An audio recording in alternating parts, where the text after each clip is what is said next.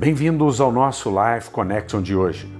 1 aos Coríntios, capítulo 14, versículo de 1 a 3 nos dias: Segui o amor e procurai com zelo os dons espirituais, mas principalmente que profetizeis. Pois quem fala em outra língua não fala a homens, senão a Deus, visto que ninguém o entende, e em espírito fala mistérios.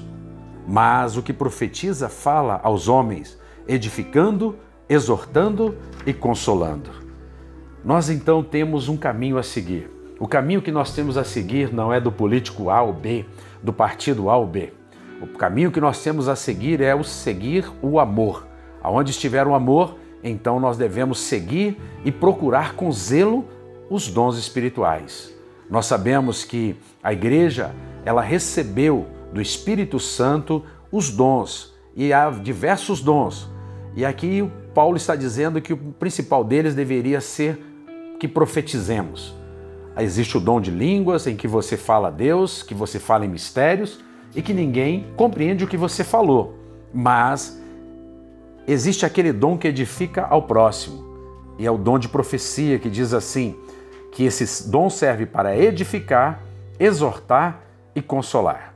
Nós vemos hoje tanta meninice, tanta, tanta criancice em nome dos dons espirituais. Parece que a igreja é, muitas vezes age como essa própria igreja de 1 aos Coríntios, quando Paulo escreve a ela dizendo que eles tinham diversos dons, mas faltava o amor. O amor é a forma pelo qual nós podemos fluir os dons espirituais.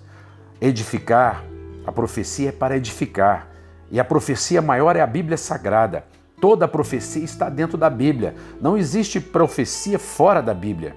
E portanto, então, quando você está cheio da Bíblia, você pode sim profetizar, edificar, exortar, é, ou seja, animar e consolar as pessoas neste mundo em que as pessoas estão tão abatidas, tão desconcertadas, tão apreensivas, tão deprimidas, tão cabisbaixas. Nós temos a palavra de Deus inerrante em tudo que ela diz e ela é o consolo para o aflito, para o oprimido, para aquele que não tem esperança.